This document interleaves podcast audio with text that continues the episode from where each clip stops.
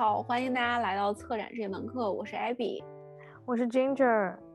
好久不见，我们已经拖更了有两个星期了，因为这两个星期 我正在来英国的途中，刚到英国，正在死亡。的途中，我正在写论文的途中，对，所以就是我们两个因为这种忙碌的日常生活，就导致这个节目稍微断更了两周，但是接下来呢，我们可能会频繁的更新几期节目。那回归的第一周呢，我们今天就是聊一下我们两个最近看的英国的弗里兹艺博会，嗯，也是每年英国非常大的一个盛事。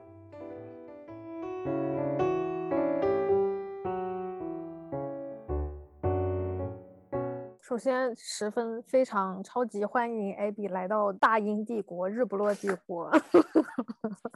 我我觉得这个国家要落了。我们今天讨论的 Freeze Art Fair 也跟资本很有关系。对，因为所有的这些艺博会等于说是一个画廊的集合体。对对对对对，艺术的一级市场每年最重要的一个盛事。嗯，是。基本上这些画廊每年可能他们有百分之高达百分之五十以上的。销量都是通过一年里面就世界不同地方的对进行销售。最开始我知道的就是像这些艺博会的产生，是因为等于说是其实二级市场拍卖行对它的一个打击，因为那种销售就你在拍卖行里面这种买东西的这种快感，这种参与的这种氛围感是没有办法被替代的，所以。当时好像一级市场受到了一定的冲击，于是他们就想出了这么一招，嗯，把所有的这些团结力量大放在一起，对对对，然后搞一个盛世，嗯，对，去抵制二级市场对他们的一个影响。因为其实我们也能看到，就在开艺博会的时候，哪儿的人多，哪儿人会更多，产生一种消费者心理的影响。但是我一开始知道 Freeze 的时候，还是一本杂志。哦，对。他们是几几年？几几年做开始做阿飞了？零三年。Freeze London 我知道是零三年创立的。嗯嗯。同期还有 Freeze Master，啊，他们在纽约、LA 还有首尔。首尔是明年要新开的一个据点吧？然后 LA 那个也是一八年才开始有的，才拓展到 LA 的市场。哦，所以第一就是伦敦的，对吧？对，最早就是在伦敦，然后后来发展到了纽约。嗯，一八年去了 LA，然后明年首尔才会开第一场。Freeze 他关注的好像都是就是比较当代的艺术家，零零年前后的。Master 的话都是零零年之前的，有一些大师作品。Freeze London 都是零零年之后，他们就以千禧年为一个界为一个界限。对对对，洛阳，但是我挺喜欢他们 Freeze Master 这个概念的，因为他们就没有丢掉有关艺术历史的这个根源，是有一种就感觉对对对对，而且 Freeze 是唯一一个没有以地名命名的艺博会，你知道吗？不知道什么什么叫做以地名命名？巴塞尔对吧？这个城市叫巴塞尔，所以它叫 Art Basel，啊，或者 Art 深圳。哦哦，我知道你意思了。对对，然后他们就很任性的，当时这个他们那个杂志的主编，我们就要叫 Freeze，挺好。在世界各大知名的艺博会，就是很有影响力的当代艺术博览会中，还是很有个性的。从就是从新兴的到标志性的，他们都会囊括，而且非常的，我不知道新兴的，但是我觉得那些标志性的。都挺标志的，对，都很 classical。嗯，星星的我看不懂，但是我我也是第一次来 Freeze 的。我以前，嗯，我以前只知道，那离我太远。哎，你不是之前就在 LA 吗？他一八年那会儿我已经从 LA 走了。哦，我我那会儿回国了，没赶上。啊，我是今天看了一下他们 L A 的那个今年在干嘛？他们就是有一个单元做了 N F T，专门的。而且是刘秀仪是策展人策划的这个单元，里面所有的艺术家全都是中国艺术家。嚯！哎，哦你说会不会跟在哪个地方做怎么样的艺博会，就是那个作品的品类跟选品，会不会跟这个地方也有关系？肯定有啊，这次在伦敦，伦敦嗯一个非常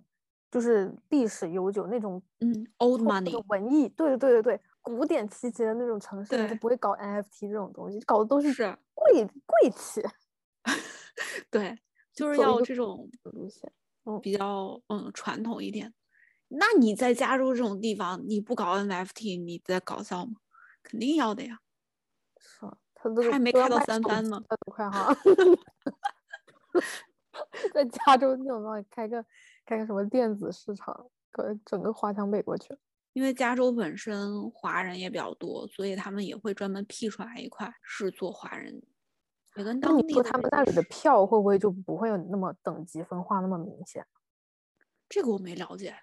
这个我没看他们那个票，主要是现在也查不到。对，那那时候的票就是，反正伦敦的这个票，感觉是他们有有在故意把它整得很等级分化。伦敦的人就是在追崇这个，对，我嗯从整个申请学校、申请签证，然后过来的这一路一路啊，我就发现就是一个等级森严的制度。反正你给钱请，学校也也不是不是申请学校吧，就是啊，就是说申请签证这事儿吧。反正嗯你付钱，你就能快拿到签证，对然后你就有更好的服务，对你就快，反正你有钱你就行，就是告诉你你有钱就行。对你你你申请签证，你想要你的你想要知道你的签证到什么步了，你给钱我就告诉你，对，不给钱不给不不告诉他。妈一条短信都可贵。英国就这样，英国穷的不行了，就就靠这种就靠这种公众的虚荣心在挣钱呢。我今天他那个艺博会不今天不是最后一天嘛，已经嗯开始卖二二年的票了。啊，对对对，我也看到了，我今天看到了，在看二在卖二二年的早鸟票，我说你这早鸟早的有点早啊，就是因为去年是线上的嘛，对对对去年去年很惨淡吧，他们的营业额，好像也还行。我查了一下，户因为用户的需求在那儿，他每年都嗯得买这些东西。你线上买跟线下买，反正都得买，只不过就是这个用户的体验好，购物体验好不好？不是我没懂，就是这为什么是必需品啊？这不是个消耗品，就是你买来可以一辈子放在那当传家宝的东西，这不是一个消耗品，这为什么他们的需求会越来越大？就是遇上就疫情这个事，呃，反正就他给的这个杂志里面，嗯不是就说那有一些富豪们因为搬了新家，有了更大的院子，于是他们需要更大的雕塑去装饰他们的院子，所以对他的那个雕塑就会越做越大。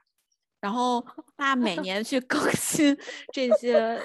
艺术作品，每年都要去买这些艺术作品，那他可能就是又买了一个新房子，然后又有地方可以空出来给他去做 decor，或者是就疫情嘛，可能他们嗯就、对吧，就想去乡下这种人少一点的地方。哦，难怪难怪要以摄政街为那摄政公园为那个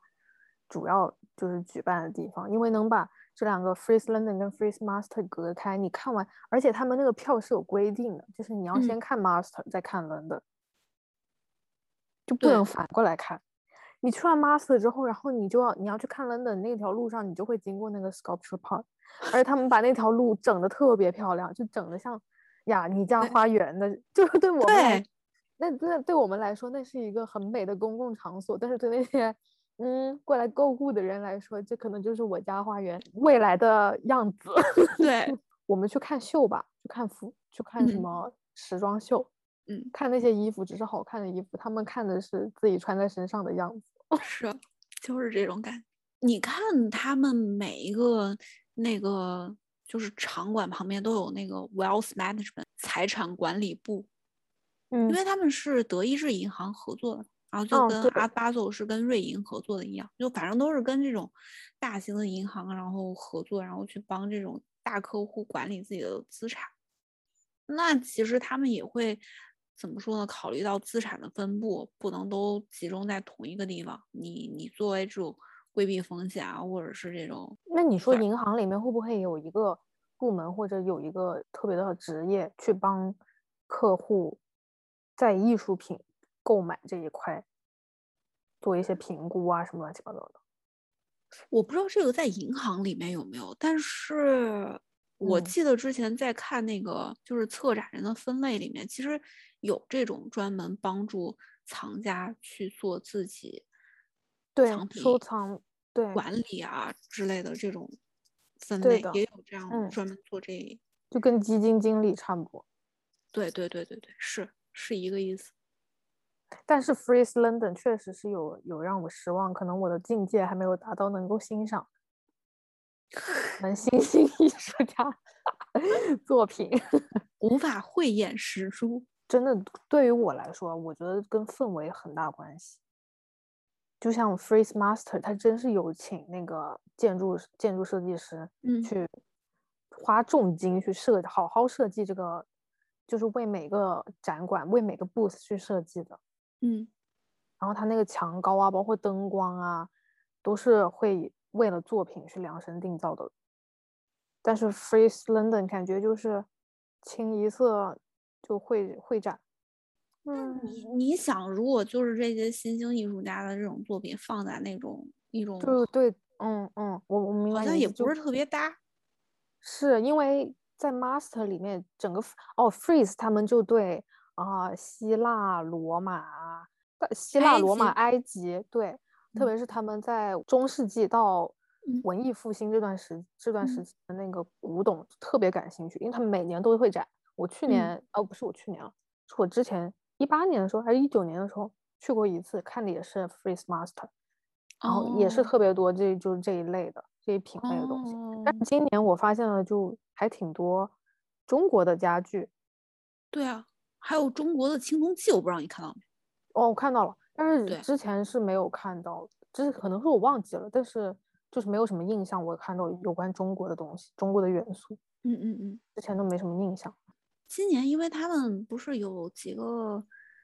主题嘛，一个是 diversity 多元化，还有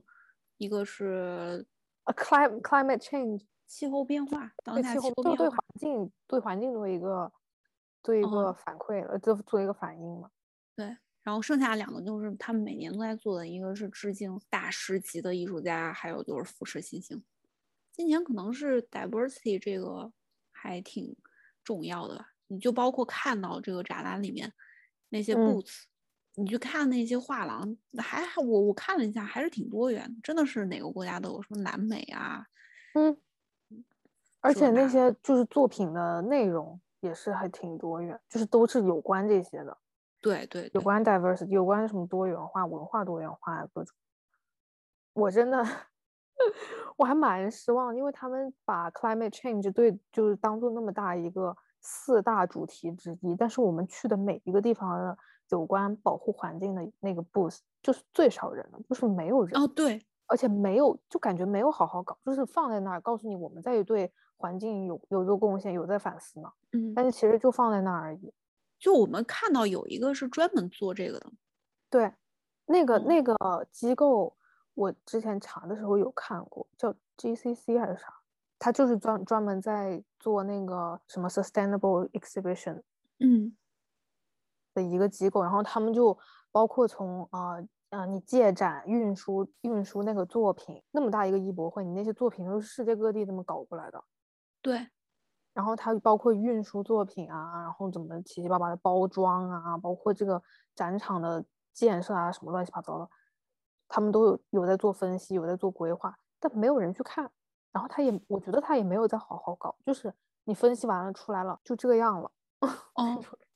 那我觉得这一点就跟其实就跟现在很多美术馆啊、艺术馆、博物馆都说在呼吁，哎呀，怎么我们要保护环境啊？我们要从艺术就从艺术教育做起，就开始保护环境。大家都开始用一些废什么垃圾袋，用什么。乱七八糟废弃的原料来做艺术吧？你说这是保护环境吗？我觉得就很扯，就是很表面的保护环境，有点伪善。然后一边呼吁这个，一边自己在做展览的时候大肆浪费一些原料。哎，可我悲的我我有点好奇，就是 Freeze 它这个两个展场，它是每年重新搭吗？还是它就一直放在那儿？肯定是每年重新搭，哦，但是，哎呀，我我昨天那个那个 booth 人那么少，我应该去问一下他，忘了这事儿。采访一下他，这那么闲呢，他就，是 哎，但是就是关于这种 climate change 或者什么之类的，就我听我室友说前前一阵子吧，他说嗯。伦敦那个市区里面特别堵的原因是有一帮这些做保护环境的一些人，嗯。嗯，就是要阻止这些汽车上街出行，于是，在这些所有最主干道、人流量最多的这个街道上，他们就在那就待着，不让人过，所有车都过不了，谁都别想过，一个人都别想过，他们就跟那儿静坐，有本事你从我身上压过去，然后就出现了一个事情，就是有一个妈妈带着孩子，还是一嗯个孕妇怀着孩子，就是还挺紧急的要去嗯医院，然后就嗯走那条路，就跟他们协商说，那我现在这个紧急情况，你可不可以通融一下，让我过一下？不，就是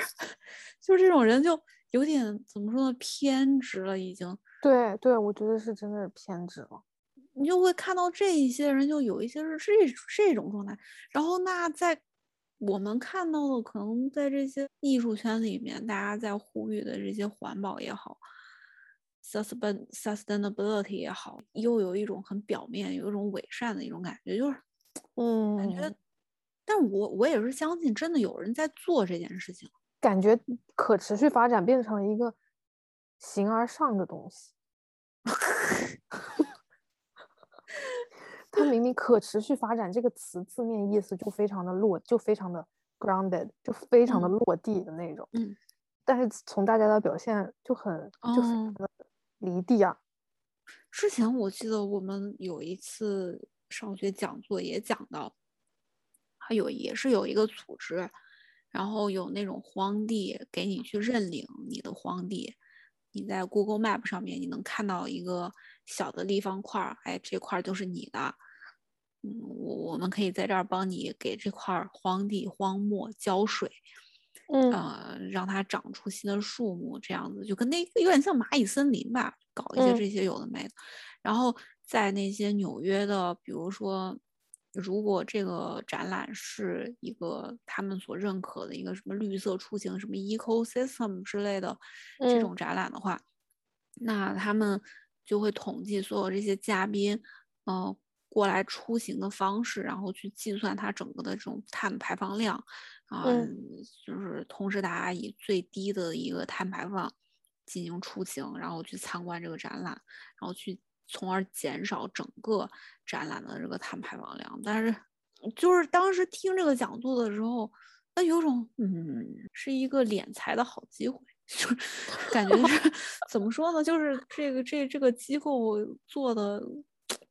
是挺好的，像像像他像他们在 Peach 一样，他们做 presentation 感觉像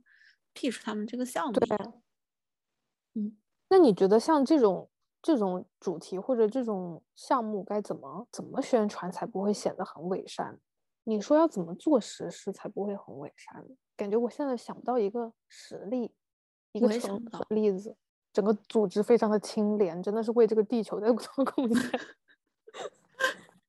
就很多这种环保啊或者怎么样，你要去真的去做一些东西，包括宣传，你是需要有资金的支持的。就哦并不是对说像我们说的，可能会有一些组织，他们真的在做实事，但是他们又没有所谓的这些钱去宣传他们在做的这个事情的话，所以我们不知道。嗯，对，能给大家给到一个意识吧，让大家有意识这件事情。因为你刚刚说的那个资金支持的事情，也嗯。是我前我前两天，然后前前好几天了，非常多天，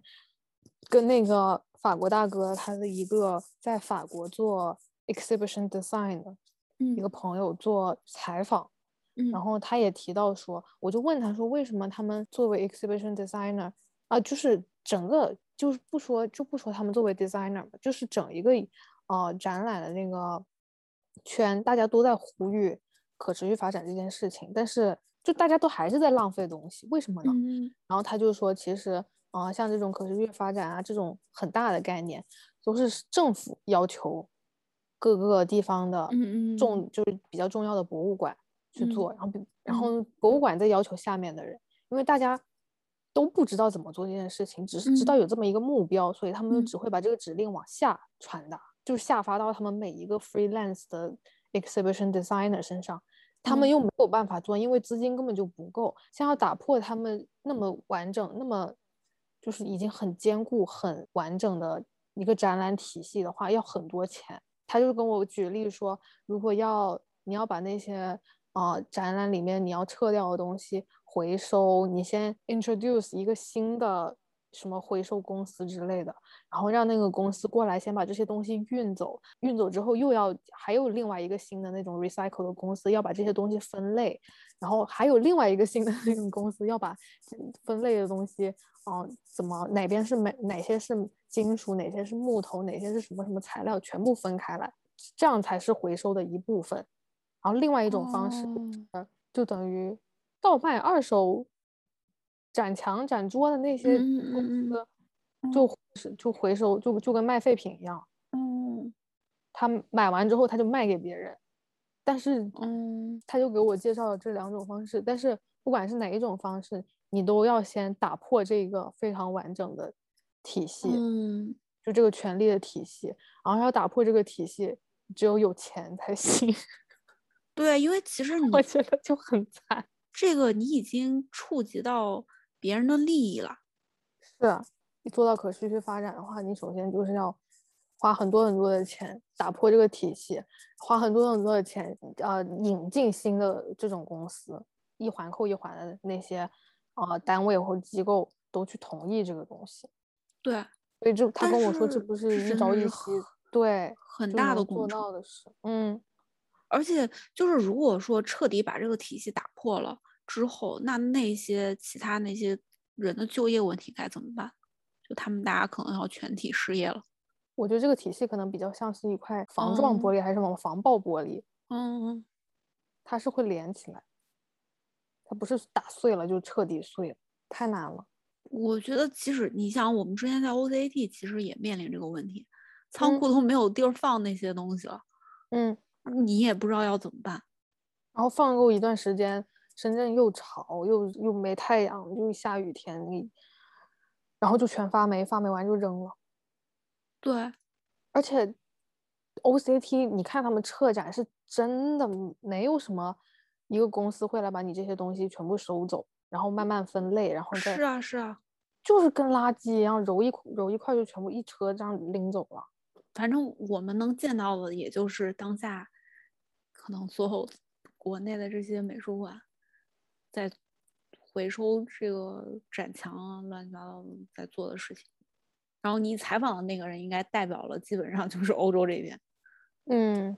哦，一家这样，基本上家家都这样，不可能有特例了。然后有嗯特例，他们早就想到解决办法。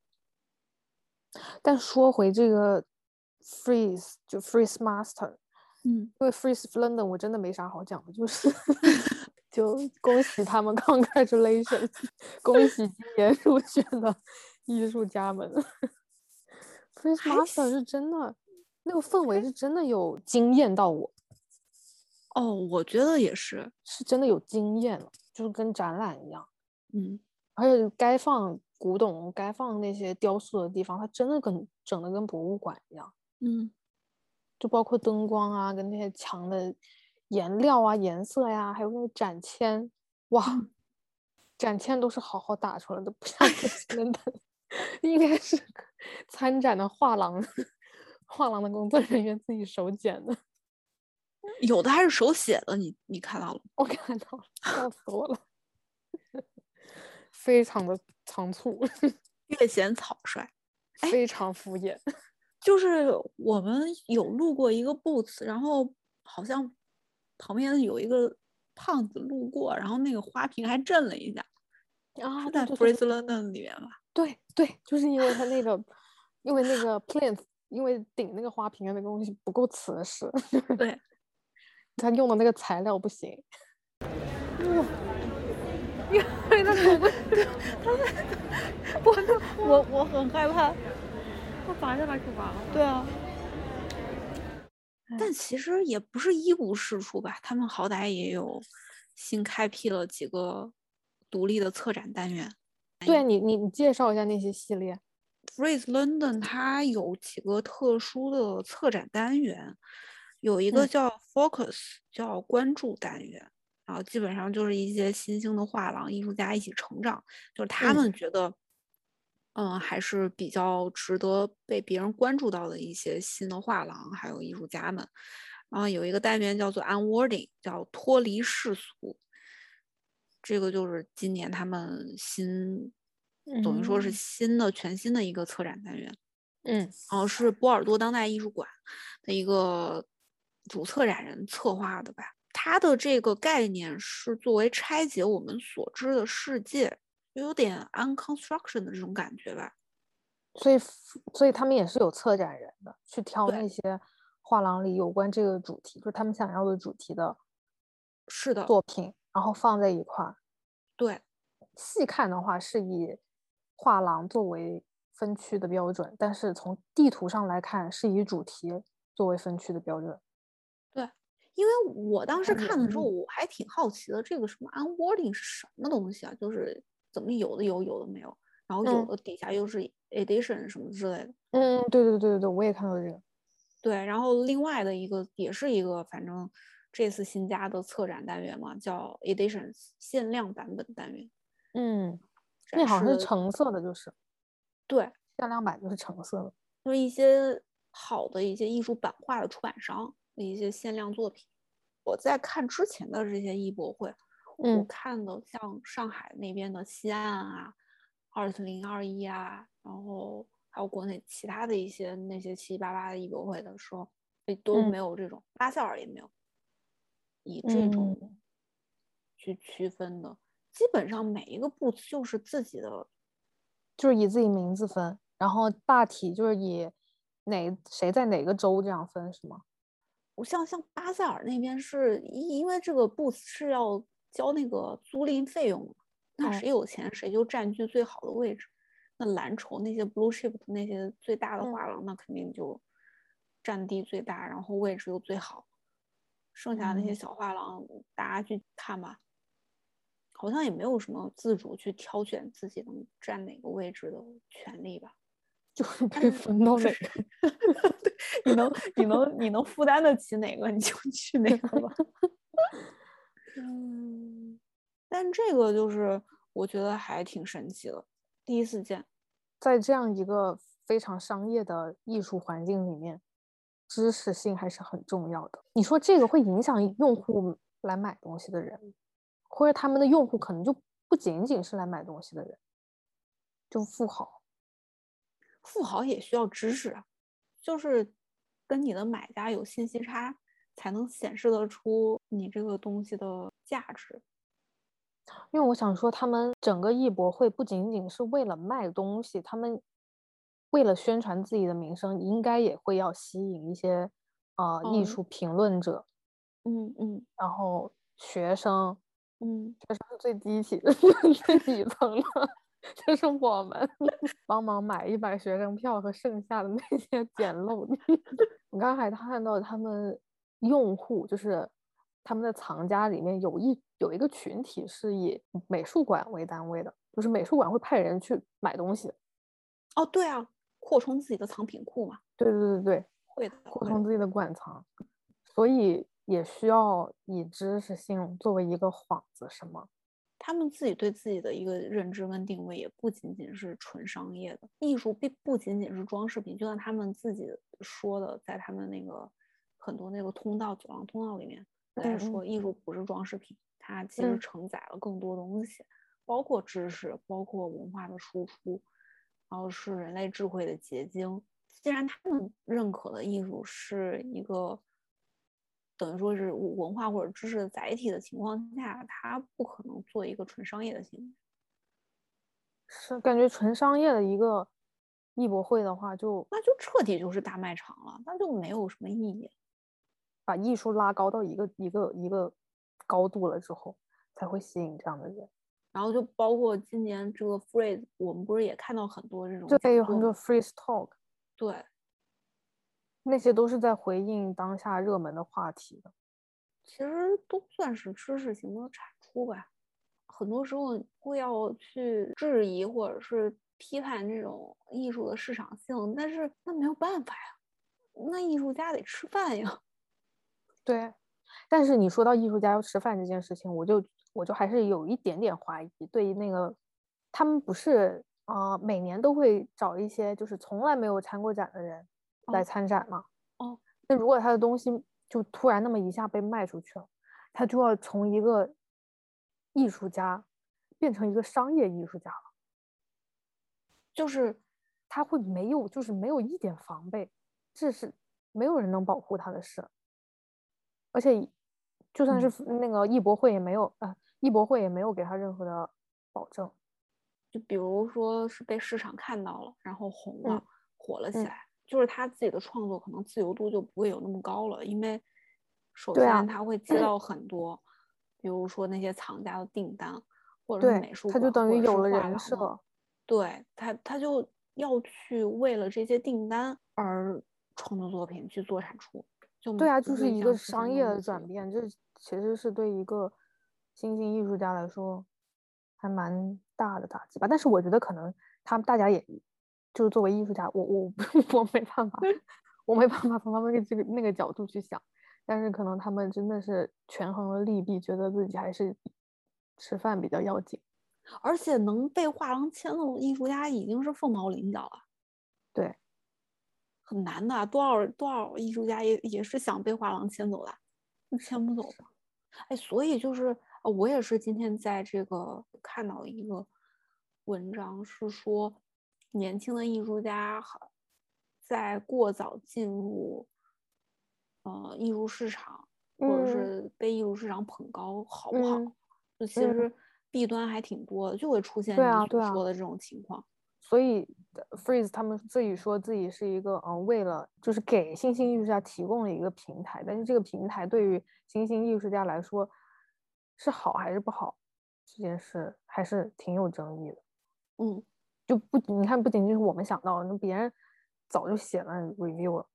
对，早就写 critic 了，双刃剑嘛。但这次参展的作品，大部分都是绘画吧，绘画装置、雕塑。London 我觉得那个视频还挺多的，比较新兴的那种装置，还有什么 啊，用什么？就不是绘画，但是是二 D 的，用什么玻璃呀，用那个反光的材料啊，什么窗户呀，乱七八糟这种装置，嗯，反正 Mix Media 的占比更高。嗯，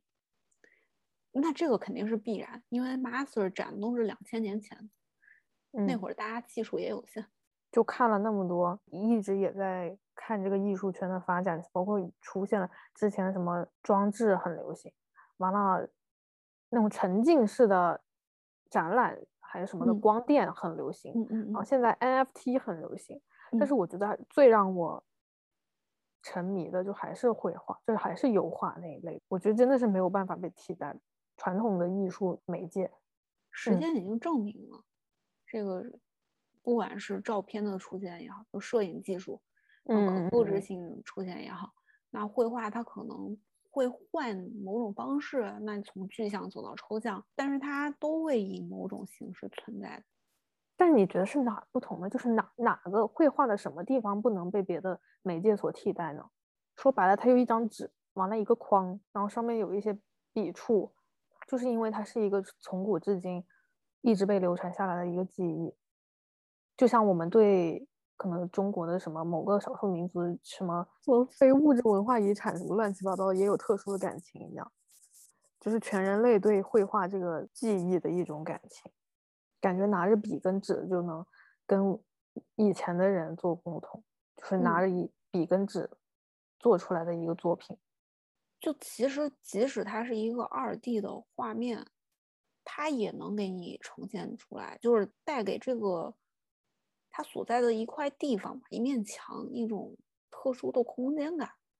他自身所氛围，对对对，所带的这种氛围感跟这种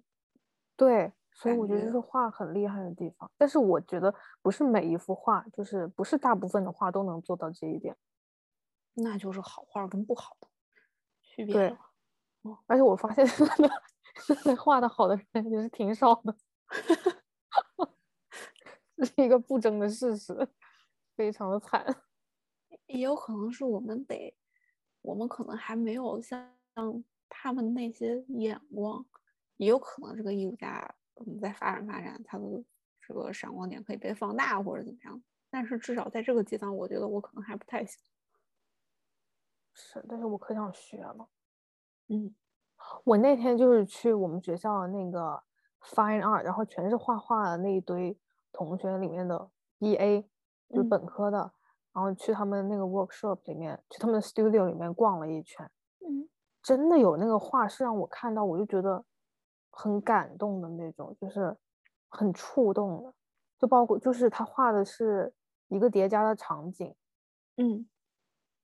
有有近的有远的，就是两个场景，然后叠加在一起，然后色块啊什么画的也是挺抽象，但是我大概能了解这是什么是个什么东西，上面画的嗯是什么，还蛮感动的感觉，它是一个动态的东西，它是它就是能营造一个氛围。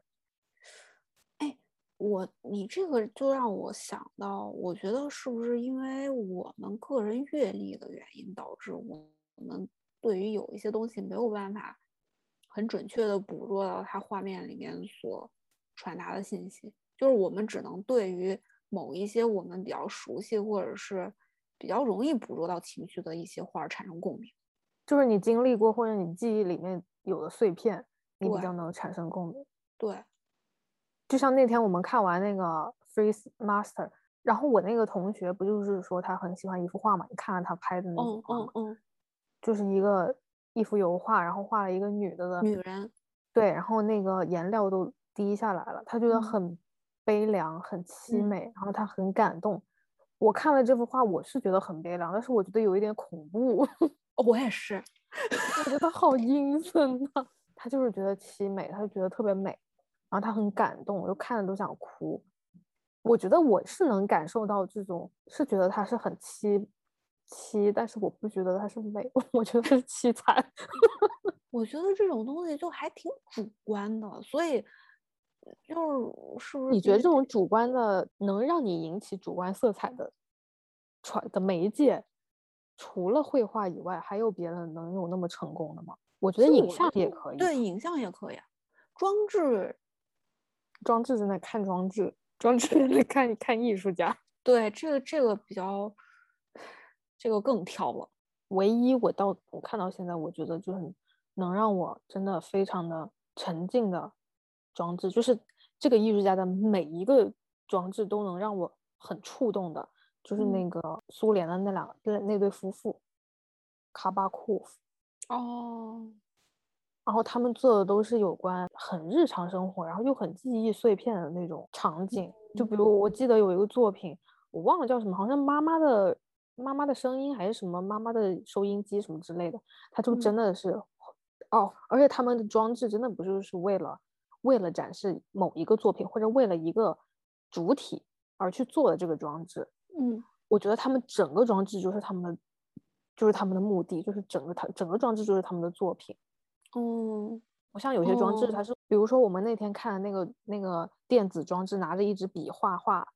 它哦就是为了让那个笔画画画出那幅画，做了这么一个装置。嗯嗯但是我觉得卡巴库夫他们的他们的作品不是，就是早在那么早以前，一九零几年的时候，他们就做，就是包括每个场景怎么设计啊，都是精心想好的。然后你进到那个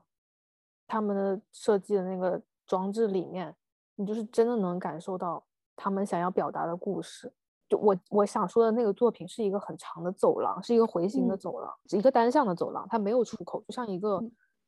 漩涡。然后你走到中间就是妈妈的那个收音机的那个声嗯音，然后嗯你从你从入口，妈妈的声音非常的模糊，非常的小，然后你越往里面走就越清晰，然后整条走廊里面走廊上都有那照片啊，什么新闻啊，乱七八糟的。嗯我之前看过这个作品，但是我不太记得，反正就是给我感触特别深，就感觉真的是走入了一个一个人的记忆深处的那种感觉。所以，是不是就是这种比较具象化，或者是有故事性、有代入感的这种作品，更能引起像我们当下的这种共鸣？我觉得他打动人的地方，是因为他很诚，他很真诚吧，就很诚恳，有用心，就他的故事很值得去表述。嗯，明白。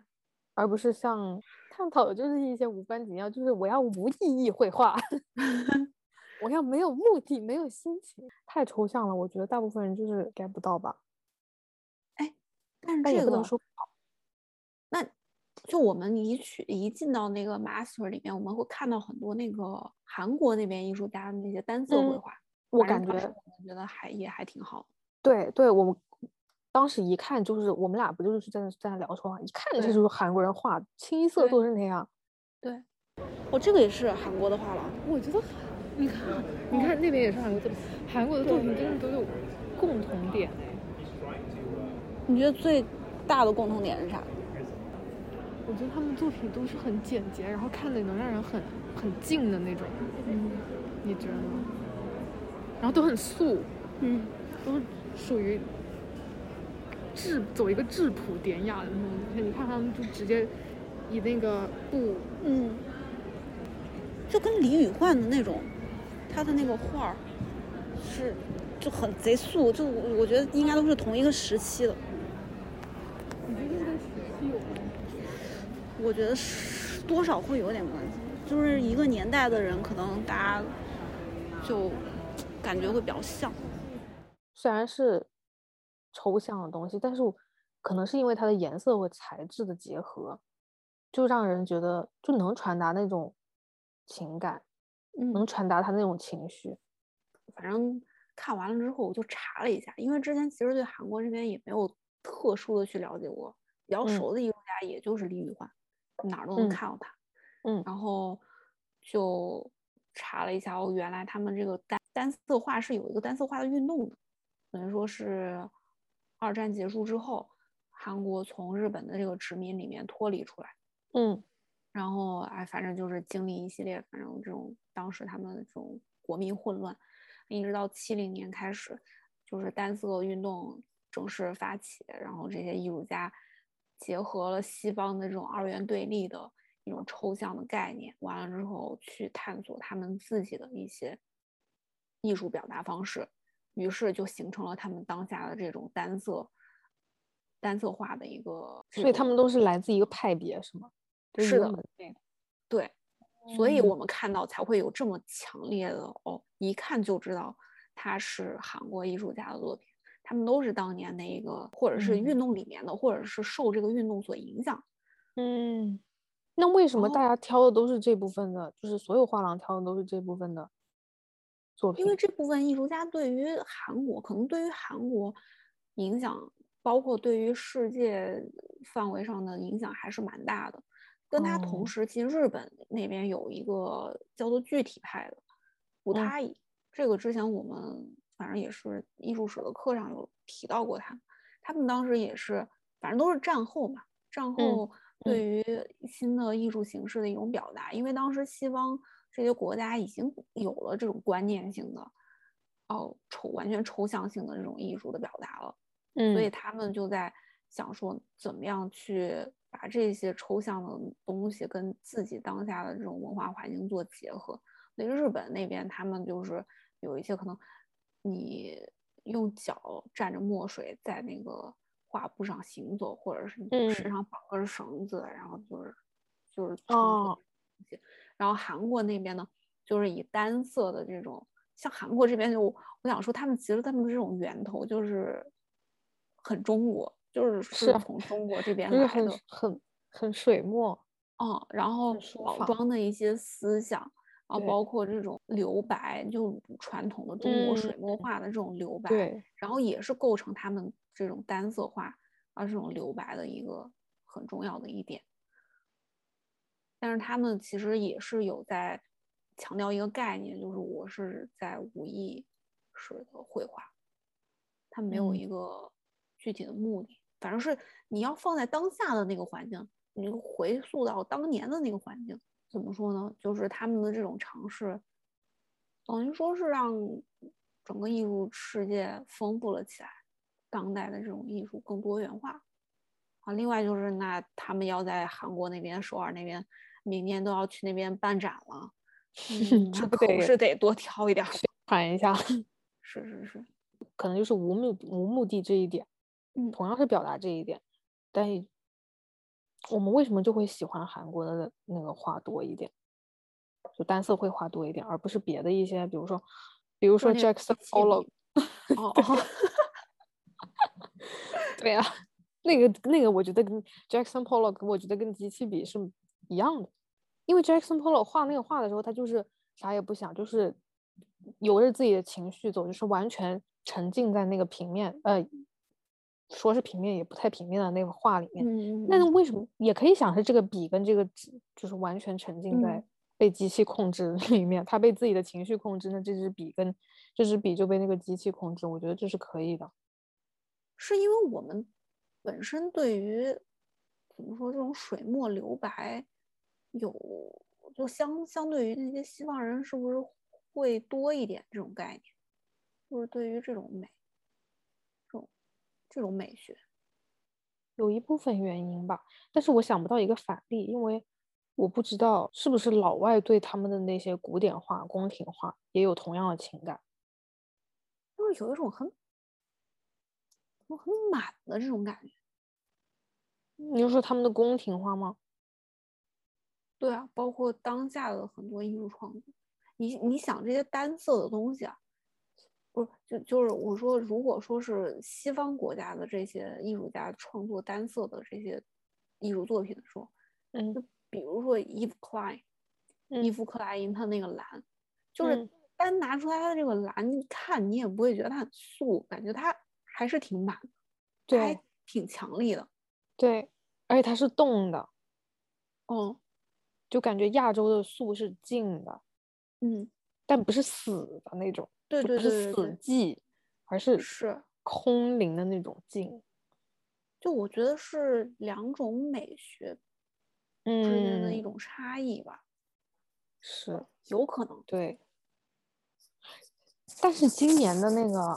Art Fair 就很多中国元素的画的的作品，就不仅仅说画，而且那些中国元素的作品不一定来自于中国的艺术家，大部分都不来自中国。就觉得还挺神奇的，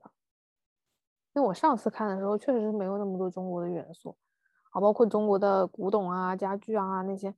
我在想，我在国内都没有看到那么好看的家具，怎么全在你们这儿看到了？而且保养的特别好。哦，我九月份，我反正我来英国之前，我去了趟洛阳，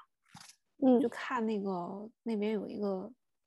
夏都的一个博物馆，反正夏朝。啊，反正现在他们想要去认证夏朝确实是有这么一个朝代，然后去看古董去了，然后顺便看了一下他们那个周边的那些村子，就是基本上他们那个村子底下都是有宝贝的。然后洛阳这种古都嘛，那肯定都是有的嘛。然后他们就说那些村民，我现在反正政府是不让挖这些地底下的东西了，但是其实很多年前就是早在。战争的那会儿，很多都被挖走了，一早老早就被人挖走，铲起铲子，你这些东西都走出去了，像什么大英博物馆啊，嗯，然后什么大都会啊，反正就是这种大型的博物馆里面，很多也都是你看那个出产地，那你看到比如说什么河南洛阳啊，或者是哪哪哪什么陕西什么，哎，反正都搞走了，也就会有很多那种。流落到这种私人的藏家里面，怎么我们中国的地下文化 都被跑走了？倒是也还有，我肯定跑不完，太多了。我记得谁跟我说，我在西安修地铁，修一会儿就哎，别修了，前前面有个陵墓。是的，是的，就是这样。嗯，笑死。福建那边也是吧？福建，福建到处都是词多一点，就说，所以说真的是过两年没看，你就真的能感受到这个世界在变得很多元化。嗯，然后所有的就像那个木桶一样，有长板有短板，所有的板都在变得统一，统一的长度，嗯，就在平衡所有板的那个长度，我就有这种感觉。但是我觉得很神奇的一点是，我觉得日本跟韩国的这边的艺术家，就是我经常会能提到一些什么中国的一些古典的一些文化，反而国内的这些艺术家好像我比较少看到他们的创作是有在追根溯源，去结合一些中国真正很古典的这些东西。就不说艺术家，我觉得学者也是，就是。国外的那些学者，他们的比如说研究的方法论啊，或者他们研究方向的起始点，这个源头，嗯，都会是跟中国的某些什么易经啊、这些老庄啊、这些哲学道理有关。但是，就反而是中国的学者和艺术家，好像可能是我了解的不太多，可能是我了解 没了解够。有肯定是有，但是。就像我，我上个学，然后我有两啊，我们班有几个 tutor，我们这个 course 一共几个 tutor，五六个 tutor，有两个都是跟就是跟中国的文学有关，他们自己的研究，我就觉得特别神奇。有一个老师他特别的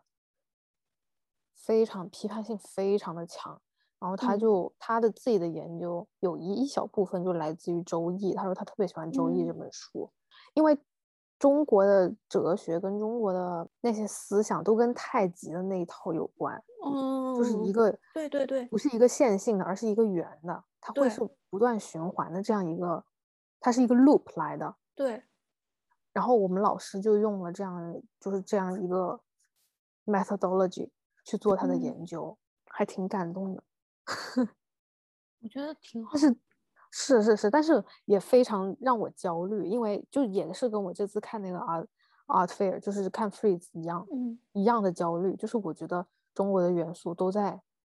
被别人做的更好，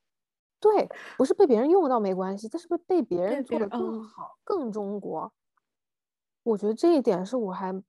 蛮不能接受的，就我会很焦虑，就我们当然也有自己做的好的。也有每个每个领域也有很拔尖的，就像什么中医啊，啊，乱七八糟就是什么周易啊、艺术啊、国画啊，乱七八糟，这肯定书法啊，肯定都有自己很拔尖的翘楚，就是业。界翘楚，但是他们都没有走向国际，嗯，就在一个那么大的，就是当代知名度、影响力那么强的一个艺博会上，就是他们的曝光度为零，代表中国元素的。人竟然都不是中国人，然后就会让我很焦虑。就包括我之前不是在深圳去看那个中医嘛，嗯，我说很神的那个中医，我们全家都在那看的那个中医。他的老师是个美国人，他的那套脉法是从一个美国人那里学来的，可以哦？我不知道为什么，反正我每次去那个医院，我觉得所有人都是奔着那个医生去的。我觉得别的。别的科室可能没有医生，或者别的科室的医生都不用上班，没有人都就那个科室的医生，每天一堆病人排队排的要死，排都排不上号。就那医生贼火爆，很讽刺也很可悲。这这这这半年这两年下来，就觉得怎么说呢？就是那些外国人加上那些中国的元素，并且是他们真的有在了解。这个文化的本身，它的本质是什么？当他们本身自己的一套文化体系，加上这样的一套他们欣赏或者是学来或者在研究不同的文化体系，嗯，所能融合出来的一个东西，其实是更能被他们接受，是吗？对。然后，然后如果说是只是你本身一直都沉浸在东方。用我们本身自己的这个体系里面来，而没有去接受西方的那一套东西的时候，他可能就没有办法完全的走出去。嗯，我觉得是有道理。就像之前就我刚才说的那个日本还有韩国，他们两个就日本那套，他们其实就是 Pollock 那套，怎么说呢？因为 Pollock 跟那儿胡乱的画点点，所以他们就用自己的身体 去就那样子在那个画布像一个工具一样，嗯，对对对对对。然后韩国那边也是受到了这种抽象绘画的一种影响，或者是启发，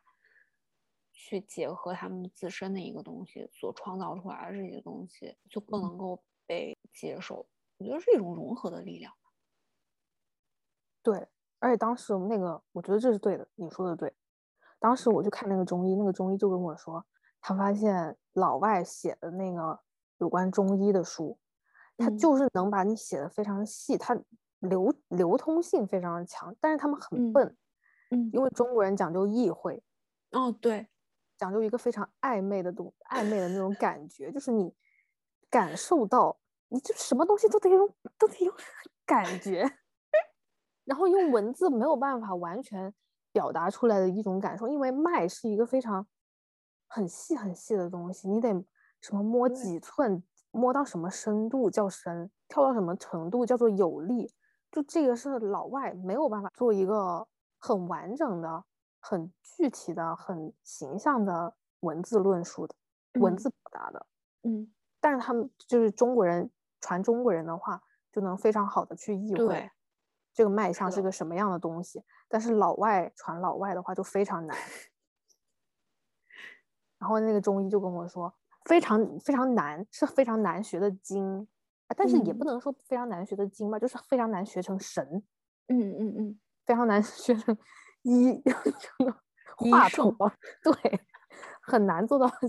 但是流流通性就会非常强，就大家能大概知道啊你在干什么。嗯，就是掐到两厘米的时候会怎么怎么样，掐掐它跳的多快，一分钟跳多少下的时候，你是个什么样的。其实文化的这种融合就是取其精华，去其糟粕嘛。就是怎么说呢？你把别人的这些长处应用进来，你形成的这种文化，不就是文化更新迭代就进步了吗？当然，就是你完全保留这种传统的记忆或者怎么样的，也也是一种文化的传承。因为当下这种艺博会的这种体系是一个西方语境。完全的这种西方语境下面的产物，对，所以连画廊和艺博会这个系统都是。对，嗯，所以如果说有一天资本主义国家都没落了，然后中国又变成了 不是很牛逼的这种就想笑，然后就就就可能大家流通之间那种社交货币就变成那种古玩字画了。但也确实挺神奇的，就我们在那个 master 上面还看那个地图嘛，就是中国乾隆年间的那个地图哦，也是，对，那个 dealer 就在那边侃侃其谈，对，大谈中国的历史，对。我都不知道他在以一个什么角度去讲述啊，这个帝国帝国主义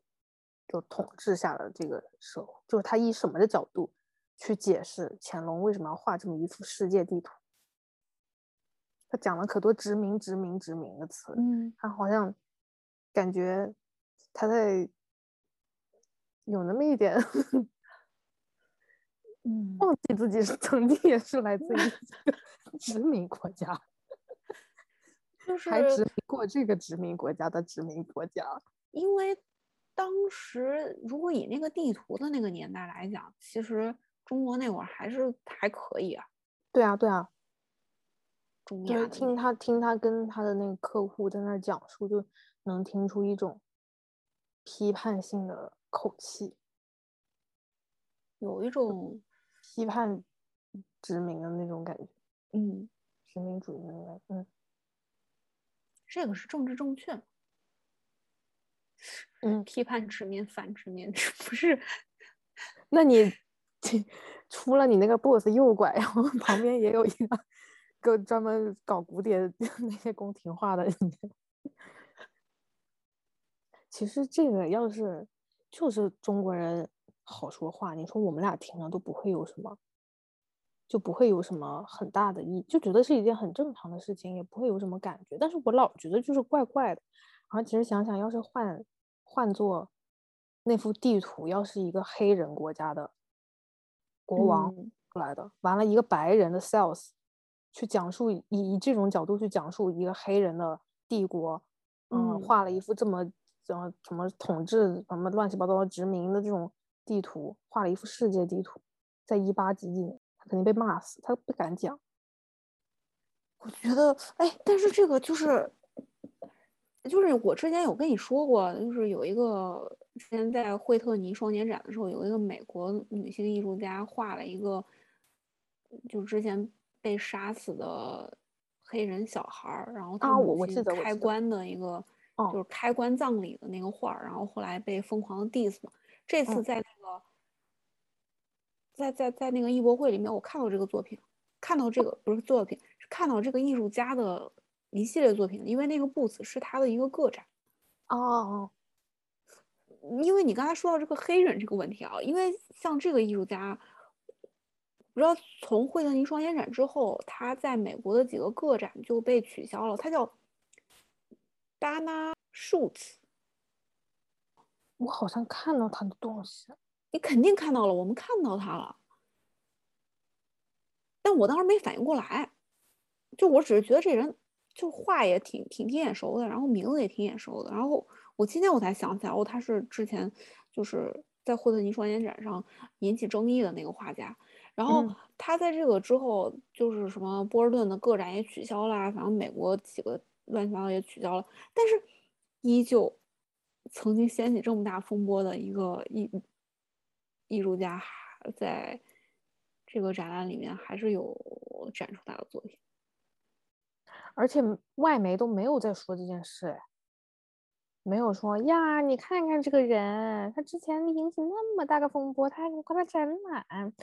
我看了唯一一条跟 ArtNet 上面跟你刚刚说这个艺术家有关的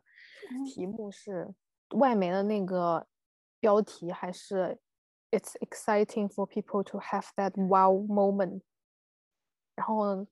藏家谁谁谁收了 Dana。Shoes 的和谁谁谁的作品在 Freeze New York 上，大家忘性反正也挺大的。嗯，嗯，那那个感觉这是一个盛典，之后就就过了。因为这个艺术家好像本身还挺作品卖的还挺好。但说到媒体这个事情，十五大最最佳啊最佳最棒最受欢迎最不得不看的那种 booth。在 二零二一年的 Freeze London 跟 Freeze Master 上，那些 booth 就没有几个是我喜欢的。然后我看了一下那些主题，都是跟嗯贴近生活跟自然。黑人肯定是有黑人的作品，就是有关种族的这个作品肯定是有被入选。还有有关疫情期间那个艺术家做的作品。也也有被入选，剩下一些就是很传统的我看不懂的画。但你那天说到就是这个 press 的事，也是说不定也是这些画廊就拨了钱，然后今年我们就重重金砸这个砸这个艺术家，就这些作品就弄他，就把他捧红了。嗯，然后结果这些媒体上面。什么最佳十个不，最佳十五个你不得不看的展，呃，不得不看的作品，放的都是这些给了钱的作品，是是有可能的。但我发现一个事，嗯，我觉得那个，哎，你记不记得我说有点像那个阿拉丁神灯的那个那个展区，嗯嗯嗯，那个也被推荐了。尼日利亚的那个公民战争，它是讲的是一个有关难民的事儿。我觉得，但凡扯上点这种什么难民呐、黑人呐，就是这种获奖密码。而且我发现，这些艺术家，但凡是个艺术家，他们创作的主题基本上都是这种政治性的议题。你说出名跟政治，还是艺术跟政治？就当下的这种艺术跟政治。哎，那个那个飞毯，那个什么阿拉阿拉丁神灯是哪个国家的？印度，很像，这就像那个神灯里面出来的那玩意儿。那个精灵。对啊，那个像阿拉丁，你看他戴的小帽子。啊，我们可以推荐一下今天的书。我今天要讲的书，我好像我说那个名字为什么那么熟？因为我之前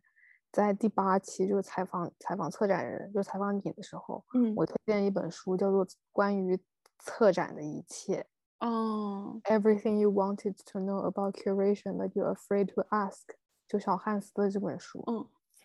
今天 我要推的这本书叫做《关于画廊主的一切》哦 Everything you wanted to know about 什么 galleries but you are afraid to ask。他是一个意大利的策展人写的，叫做安德里亚·贝利尼。然后这本书也是也是跟那个关于策展的一切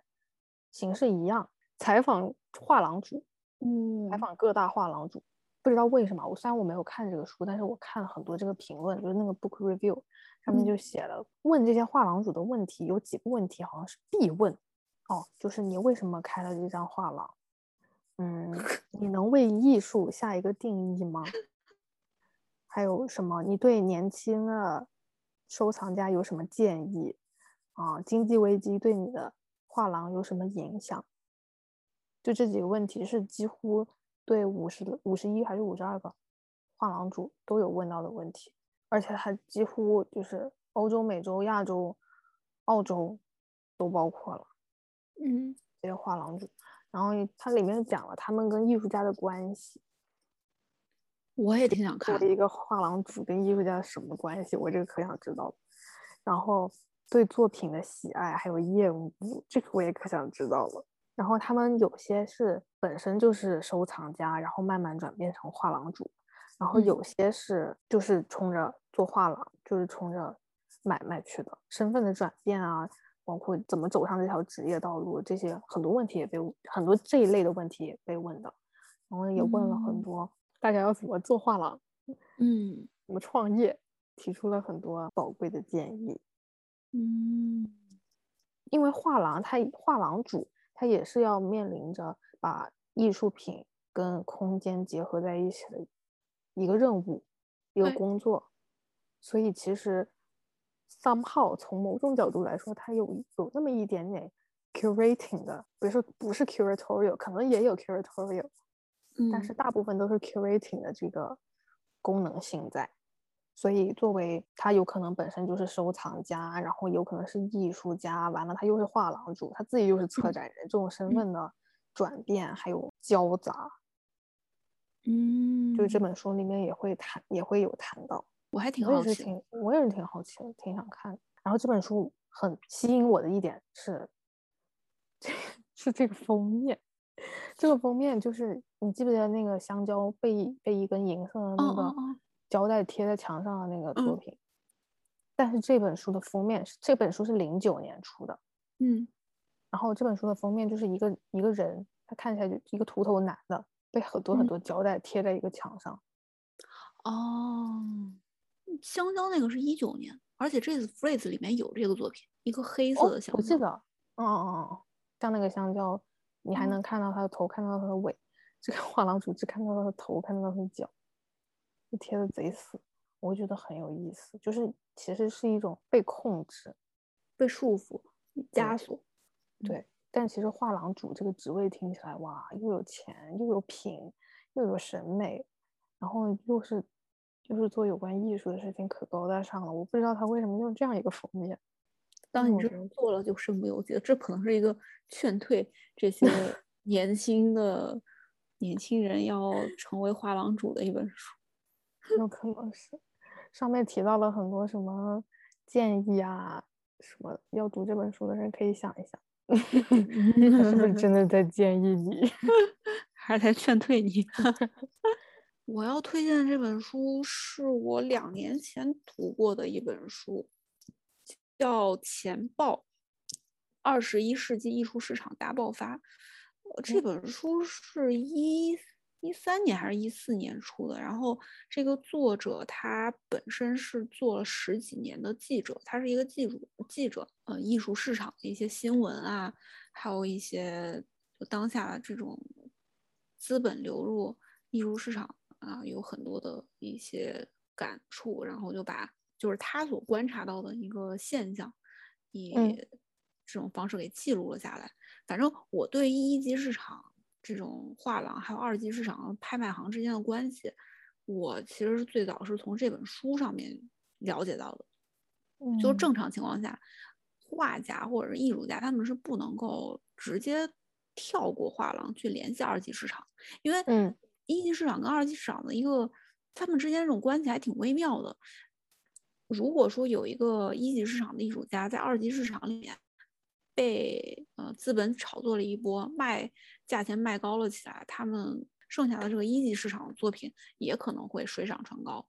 他们两个之没有一个固定的从属关系是吗？就没有说某一个带动了另外一个，他们俩都是永远是互相影响。所以你不能够，就是比如说你要去炒作这个艺术家，你通过二级市场，你你你你先去炒他一波，完了之后，你把他现有的这些作品，你你直接就抬高价格，再从一级市场给卖出去，就不行，就违反了哦一些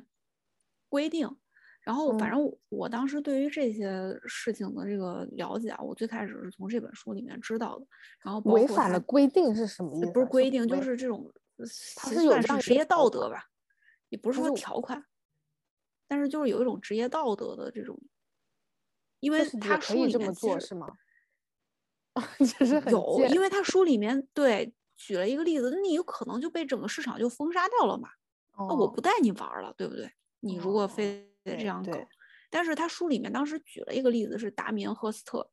他当时跳过了两个带他画高古轩吧，是不是还是什么？然后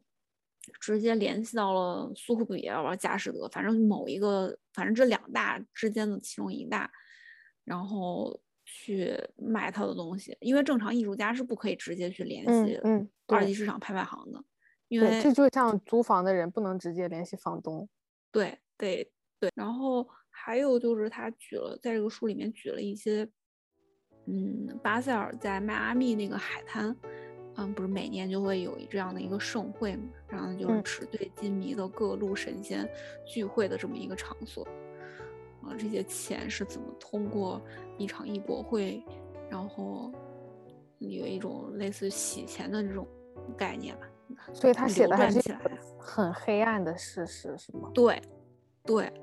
就还挺现实，就是挺呃艺术市场的黑暗面。对，还挺真实的。反正当时看的我触动挺大的，就是以他自己这个切入点去观察嗯到了这个事件，也还是不能代表这个事件就是这个样子的，还是有其他一些面，就比如我们刚才聊的那些，他他他其实还是 不只是这个黑暗面，是，都有。那我们这一期的节目就先到这里啦，嗯，谢谢大家的收听，我们下次再见，拜拜。拜拜。